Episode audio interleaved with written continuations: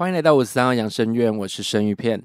五十三号养生院主要是分享一些诡异、灵异、吊诡的事情，希望未来听众们也可以提供一些真实的故事，我会在转化，并且用我的方式分享在这个频道。接下来是今天的故事分享。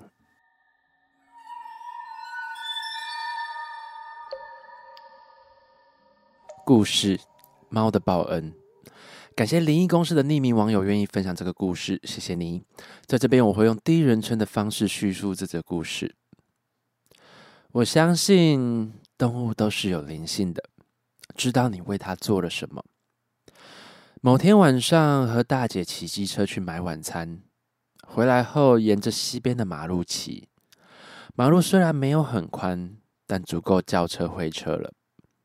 西边有种一排植物树做美化。而另一边是住家。我们骑着车，车速说快不快，说慢也没有很慢，大约落在时速四十到五十而已。突然从住家那边冲出一只黑猫，虽然马路上有路灯，但晚上仍然看不清楚，尤其又是黑色的猫。我们看到有猫冲出来，我们吓了一大跳，紧急刹车。我们没有撞到他，但不幸的是，一旁有一个送餐的副偏打先生快速的超车，那只黑猫闪过我们的车，却没有闪过副偏打的车，一头撞了上去。现场听到响亮的撞到车壳的“叩”一声，我们和副偏打都紧急停下车，惊愕的回头看，在黑暗的马路上，微弱的灯光下。只见着一只猫的身影，似乎是脖子折了，垂着头，痛苦的乱跑，之后跑到树下，倒下就不动了。我们和那位福佩达先生一起把车停在路边，走回去查看，那只黑猫还抽蓄着。这一看，我心里就知道完了。过不久，小小的身影就没了动静。还只是只刚长大的小黑猫而已。那位富潘达先生不知所措的问我说：“这该怎么办？”我跟他说：“没事啦，我来处理。我会请宠物乐园的人来处理，让他赶快去送餐吧。”原本以为富潘达先生会不好意思的说：“没关系，一起来处理。”没想到他干脆的说声谢谢后，人就骑车秒闪了。我心里直后悔，就想说早知道不要装能干了。后来等了一个小时多，宠物乐园的人才来处理。我跟大姐回到家，已经晚上九点多了。期间，我们也帮小黑猫念了佛号，希望它来世能康乐。后来骑车在经过那个路段，我们都会特别小心注意。几个月后的一次，骑车走和那条路呈现 T 字路的小巷。那个小巷不仅窄，而且还是 S 型的。但因为我赶时间，车速稍快，离巷口还有约三公尺时，突然看见一只刚长大的小黑猫突然跑过巷口。因为前车之鉴，以及那个身影实在太像之前被撞死的小黑猫，所以我就放慢速度，并小心的查看它跑去哪里了。就在要骑出巷口时，一辆机车飞快的从前方经过，那辆车就算经过巷子，也完全没有要减速的感觉。我被吓了一大跳，但不禁庆幸，如果不是突然看见小黑猫而减速，现在我恐怕跟那台超速的车撞在一起了。之后我到处的找，我都没有看到小黑猫跑去哪里，直到在经过那个路段。都没有发现黑猫的身影，所以不由得猜想，是不是那只过世的小黑猫来帮助我度过车关呢？我觉得这个故事其实是蛮感人的，因为我觉得动物其实是一个很有灵性的生物，它们跟人不一样，其实它们很单纯。如果你今天帮助了它们，它们一定会报答你。基本上啊。这是我自己的感觉，因为我也常常救一些被路杀或是莫名其妙死在其他地方的猫猫狗狗。那我觉得说救完他们之后，他们都会想办法的来帮助你。那在他们走的时候，我都会跟他们讲说：“你们该离开喽，该跟那位叔叔去宠物乐园，然后好好的火化被安葬。”因为我觉得我没办法接受他们在路边一直被撵来撵去，就是他们的大体就这样子被糟蹋。再来，可能很多人会纳闷说，为什么我在宠物救援这块，我大部分都是捡尸体？因为对我来讲，喂食这些动物。呃，有些狗狗他们会有依赖性，他们会看着你用一个能不能带我回家的眼神。可能我过度解读吧，我就会觉得我心理压力其实蛮大的。我比较没办法接受，就是说他们这样看着我的时候，我都会很自责，我自己为什么没有能力可以养他们？为什么我没有办法带他们回家？久而久之，这样喂食的状况下，我都会常常喂完就在哭。因为我觉得是自己没能力照顾他们，他们其实很可爱，而且也很棒。所以我觉得，我希望我的听众们，如果你们今天有能力看到一些猫猫狗狗真的出事，麻烦如果可以的话，大概一千块以内就可以帮他们火化了，不要让他们的大体在街上一直被撵来撵去。也不要等到政府来处理，因为政府大部分的处理方式就是把它丢到垃圾车里面，跟着垃圾一起搅烂，然后再丢到焚化炉。我相信这不都不是我们想看到的画面了。那我觉得可以让他们好好的被安葬是件好事。所以希望说各位听众如果有遇到这样的状况，可以大家就多做善事吧。这是我的期许啦，当然我不是道德绑架你们，但如果可以的话，我觉得多做善事对自己来说也是一种帮助。不管你们是用什么方式去做善事，我觉得这都是只要你的初心是好的，我相信都会让你带来一些好运的。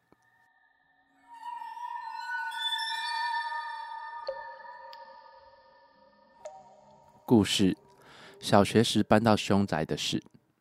感谢灵异公司的赵小姐愿意分享这则故事，谢谢你。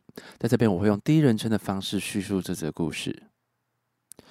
故事大概是发生在我小学三年级的时候，那是我们家买的第一栋房，位于中和，是一个五层楼的小社区。外观看来是品字形的三栋式建筑，我们家是中间这栋的五楼。由于爸妈都是上班族，所以我算是钥匙儿童，经常中午放学就自己在家。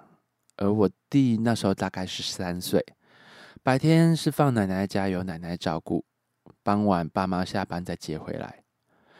刚住进这栋房子的时候，在我当时的年纪，我并没有住新家的快乐感，反而是有点怕怕的。那种害怕不是对陌生环境的怕。是一种觉得这个屋子怪怪的那种怕，因为我觉得一个人在家时，老是余光感觉到有别的人也在，看不清楚，但感觉得到。所以每次周三学校半天课都是我最害怕的一天，因为我中午回到家要一个人待到五点多，妈妈下班回来，我只要一到家，我就会打开所有的灯，然后把电视开到最大声。很奇怪的是，每次接我弟弟回家，他都是一进门就开始哭，站在门口不肯进来，常常坐在沙发上，会看着某个墙面就拍拍自己的胸说“怕怕”。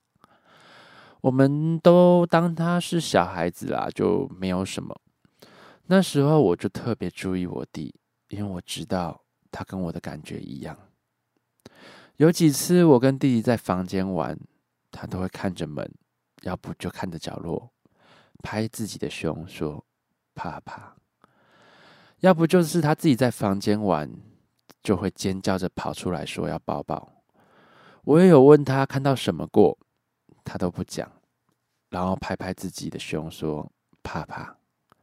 所以我跟我弟单独在家时，那种恐惧真的是加倍的放大。有一次我在房间。窗帘在无风的状态下飘成跟墙壁成九十度，定点不动了。我弟开始尖叫，我则是吓到流眼泪，抱着弟弟。这种事当然要跟我爸妈说，但说完之后就是惹来一顿痛骂，骂我们鬼扯淡。但我还是看到妈妈请来的贴在门口的平安符，之后就让我爸妈确认了要卖了房搬走了。有晚，我爸妈在客厅看恐怖片，看着看着，我妈就闻到一股很强的血腥味。她原本以为是她入戏太深，但味道越来越重。她赶紧问我爸有没有闻到，我爸说他早就闻到了。但是他不敢说，所以他们吓到，赶紧收一收回房间。偶尔也会遇到我弟梦游的状况，他梦游的时候会边说边笑，我们跟他对答也都正常，但他也会跟空气说说笑笑。做过很多处理，带他去收金、带平安符，全都没用。当我们都意识到这房子真的有问题的时候，妈妈也开始在找别的房子。这个社区左东一楼的杂货店的儿子，就因为你意外而溺毙了。我跟那位大哥哥是好朋友，他经常会偷拿零食给我吃。有时候我们会在店里一起玩任天堂。妈妈怕我们吓到，叮咛我们经过楼下灵堂的时候不要乱看，也不准靠近。但就在大哥哥头七的那晚。他来我们家了，为什么我知道呢？因为他在客厅玩我家的任天堂游戏，直到我爸对客厅大吼，游戏机就自己关机了。但我们已经吓到整晚都不敢睡了。之后就是右栋的三楼，一位亲切的老爷爷，因为身体不太好，经过他身边总是有一阵药草味。在大哥哥头七过后一个多月，他在家里也莫名的离世了，所以楼下又打起了灵堂。同样在老爷爷头七的夜晚，我妈在我房间哄我弟睡觉，我们都闻到一股很浓的药草味，就是老爷爷身上的味道。我妈对着空气说：“嗯，您放心的走，这边是我家。”请你不要吓到我家的小孩。果然，才刚说完，味道就消散了。老爷爷的丧事办完没多久，我们全家在半夜被一阵烧纸钱的味道跟道士的摇铃声吵醒。我们跑到阳台往下看，原来邻居找了人来这边做法，纸钱烧的整个满满满。我妈跑去楼下问。原来每栋的人都碰到各种怪事，所以大家都忍不住了，找法师来看。法师脸色很凝重的说：“哦，你们这边哦，以前坟场迁了，没有晒土，弄好就盖了。啊，现在做主的说要抓人，一栋抓一个，要抓到你们全部都搬走了。啊，先左边，再右边，接下来就是轮到中间了。”法师抬了抬头，看我们住的这栋。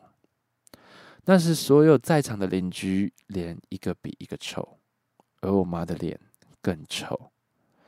隔天我们全部打包，先搬回奶奶家，然后就等新问的房子签约好，我们再搬过去了。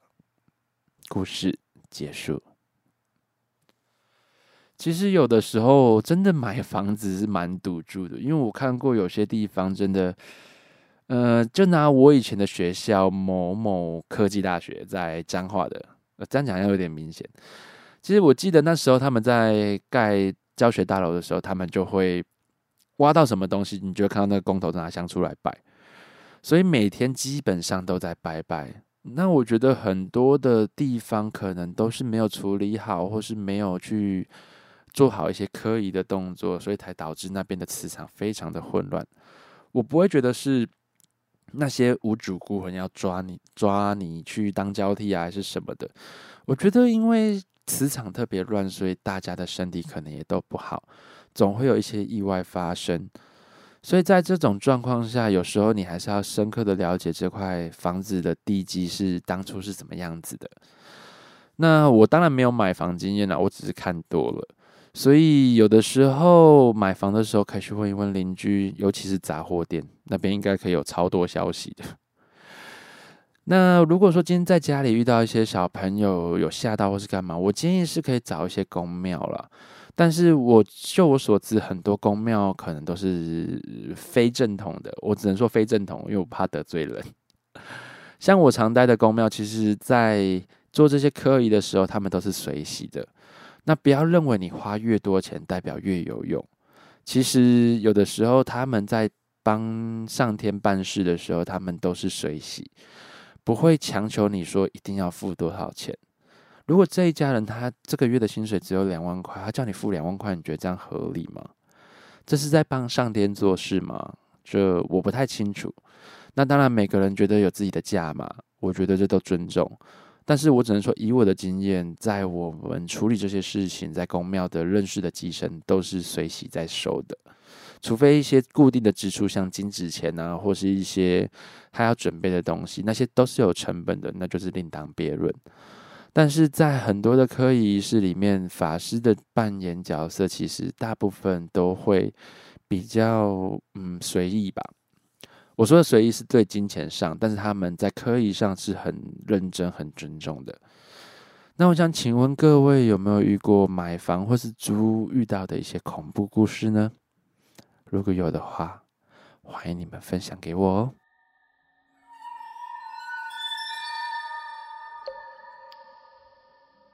故事：两年前的住院遭遇。感谢灵异公司的班小明愿意分享这个故事，谢谢你。在这边，我会用第一人称的方式叙述这则故事。某天因不舒服，我去医院挂急诊。急诊颇为忙碌的，有车祸的。拐到脚的、拉肚子的等等等状况跟挂号，我印象最深的是一位在医院急诊留观的八十几岁婆婆。她是什么状况入院的？我不太清楚。只见挂满点滴、血袋、仪器，但是她的身旁却没有子女或是看护陪伴。在我抽血等待报告的时间。阿婆已经二度被推入急诊室抢救，原本要上加护病房，但却在进入没多久后又马上送去抢救室。我看到阿婆的脸色是一团黑绿，真的替她的身体捏了把冷汗。那是不太想看到的颜色。后来阿婆有没有好一点，我不知道，只知道她推入抢救室后就没有再出来了。经过两个小时后，我被判定要住院休息，因为没有房间，只剩下单人房，只好优先排入一零零八号房。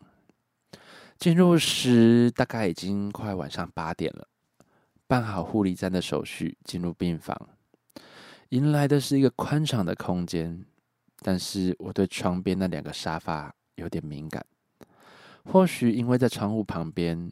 灯光的主力都在床的这边，沙发区就显得略为阴暗。当然，在鬼月入住又是最边间。进门前，我就先拜一下码头，跟他们说：“各位好兄弟、好姐妹，我因为生病进入这间病房休息，如果有冒犯的地方，请你们多多见谅。”就这样，第一晚平安无事。但那个沙发还是让我很在意，除了偶尔被大夜的护士量血压、换点滴吓醒，直到第二天都没有什么特别的异状。当然有电视看看那些重播的旧电影打发，不然就是像废人般的吃喝拉撒睡等药。但其实真的不太好睡，除了辛苦护理师换药会吓醒我，就是感觉到。总有人在盯着你看，其实心里有数，但不想让他注意到我注意到他了，他就不会找我麻烦。接下来好日子真的是事不过三，因为我的房间是特别病房，需要磁卡开门，因为曾有患者遗失无法开门，入院告知不用磁卡，用门栓卡门就好了。其实入院的两天就有感觉，有人开门进门碰撞门框的声音，但每次我抬头看都没有任何人，除非其他的护理人员、医生、清洁工进来一定都会先敲门再进来。那道门是油压式防火门，照理厚重的门会有碰撞门框的声音，但是有人用力推动才会有，轻轻的砰砰，以为是风吹，可是里面外面的窗户都是紧闭的，怎么会有风呢？第三天当天的傍晚，吃完医院餐，突然听到门外有像是男女的交谈声。就是那种稀稀疏疏不断的声音，但我也听不懂他们在讲什么。我就好奇的推开病房门，外面走到尽头，除了一名女外籍看护在划手机，根本就没有其他人。后来我发现，我是在最边间呢，我的另一侧并没有其他病房，是安全逃生门。我以为里面有人在讨论，推开看。嗯，没有人啊，但安全门这边都是显得略微阴暗的，心里我就在怀疑自己应该是我听错吧。我没在意，继续进去病房，打开电视看看新闻。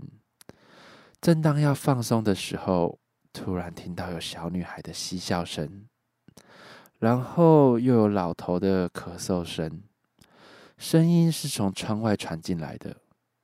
但我是在十楼诶，外面是大马路，加上是气密窗，那种很近的声响，就像是在室内。我当然当成没听到，直接走出病房，到医院的超商买东西。果然回来之后，声音的情况就没有了。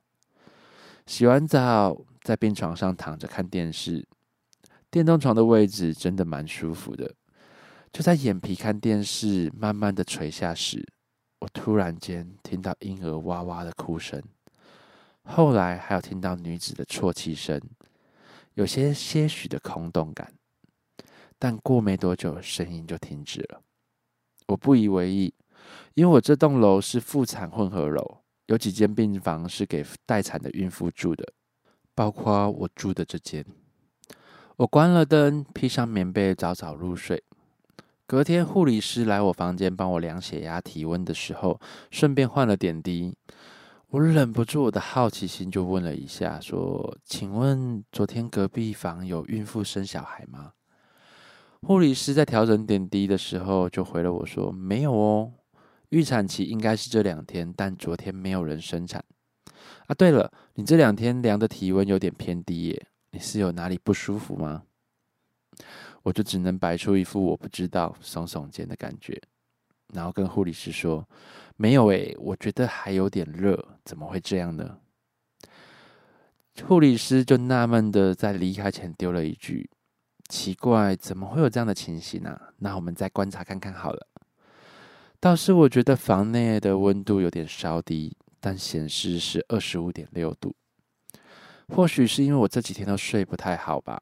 午睡时睡得稍沉，睡到傍晚送餐来，我都还不知道。突然间，我听到皮革的摩擦声。那时侧睡面向窗户，睡眼惺忪的睁开双眼，发现没人的沙发椅，像是有个人坐起身来，凹陷处慢慢的恢复原状。因为把窗帘拉下三分之二，所以我们的室内略显昏暗。我就赶紧拉了床头灯的拉绳，房间瞬间一亮。我揉了揉眼睛，两个沙发仍然是空无一人。所以刚刚我看到沙发有人像坐着凹陷的状况下再弹起来，那个状况是到底是什么呢？当晚差不多时间到了，护理师都还没有出现。看看时间，大约已经晚上十点了。一般小夜的护理师九点都会来一趟，十点过没多久，护理师匆忙的推了两台血压计到对面的病房跟我这房。我笑笑的就跟他们开玩笑说：“哎，护理师，你们今天比较忙哦。”他笑笑的无奈的说：“你隔壁房晚上临时要生产，几个护理师都去支援产房了。”在跟他聊了一顿之后，我就规律的早早熄灯休息。我睡觉的时候习惯留走道的小夜灯，因为怕太暗，护理师巡房的时候可能会踢到东西。睡到一半，不知道几点的时候，我突然听到一个叫声，我突然惊醒，原来是大夜班的护理师巡房换药。他虽然没说叫的原因是什么，但他的动作似乎比平常更快完成，还开着留着房门口的走道灯而离开。平常他是不会这样的，今天怎么会留着呢？我一直以为他是因为有些东西没有处理好，所以他会再进来，但并没有。我撑了快半个小时起来关灯，因为不习惯亮亮的睡。这时候时间已经是凌晨一点半。又过了两天，其实又没有特殊的状况，除了感觉有人像是好奇的看着你，或是站在床旁的左右。其实他们也没有给你什么特殊的服务，例如鬼压床。当然，也有可能是我先打招呼，也偷偷跟他们说我念经文回向给你们，请不要为难我。其实这样做在七月，尤其是医院，实在是不妥了，因为反而越念越重，因为他们都想要得到这些回向，所以会有越来越多人来看你。每次念完都觉得好累，耳边都是像那种杂讯声。就在出院的前两天。院内的广播刚好举办中原普渡，我知道我刚好遇到了，今天一定会有状况。果然，一早血压机一直不听话，重复升压两侧，护理师也百思不得其解，因为他还有其他工作。他说晚点再换别区的病房来量测。当他要回护理站的时候，回了我一句。下午普渡完，法师会逐楼进楼。如果有吵到你的话，请见谅哦。我笑笑的点头说没有问题。大概三点多，我正在看周星驰重播 N 次的电影，房门外传来阵阵的诵经声和敲木鱼的声音。在听到诵经声时，我床铺旁治疗的隔帘里，突然像是被人触碰到，晃动着。瞬间，一股气流往房门外窜了过去。当晚，我是觉得室内空调为何异常闷热，调到二十三度，还是有一种闷燥感。说真的，当晚睡眠真的是异常的烦躁，像是室内很拥挤。隔天一大早，大夜班的护理师六点多来抽血，就打趣的说：“哎，平常看你访客不多，昨天小学妹说你昨晚访客好多，难得诶。听到这样，我都醒了。我睁大眼跟护理师说：“昨晚我除了七点多去超商买颗茶叶蛋就上楼，其他时间我都待在房里。你们会不会认错房了？还是对面那个大家族的？”这时，护理师也露出一脸不可置信的眼神，拿起抽好血的简体，跟我说：“不太可能诶，因为那时候学妹正在走廊的护理车做事。”再输入相关的资料，就是你啊！这最边间有很多人进出，诶。那晚的确在我房里，我是有感觉到我房门被拉开碰撞门框的次数，似乎真的很频繁。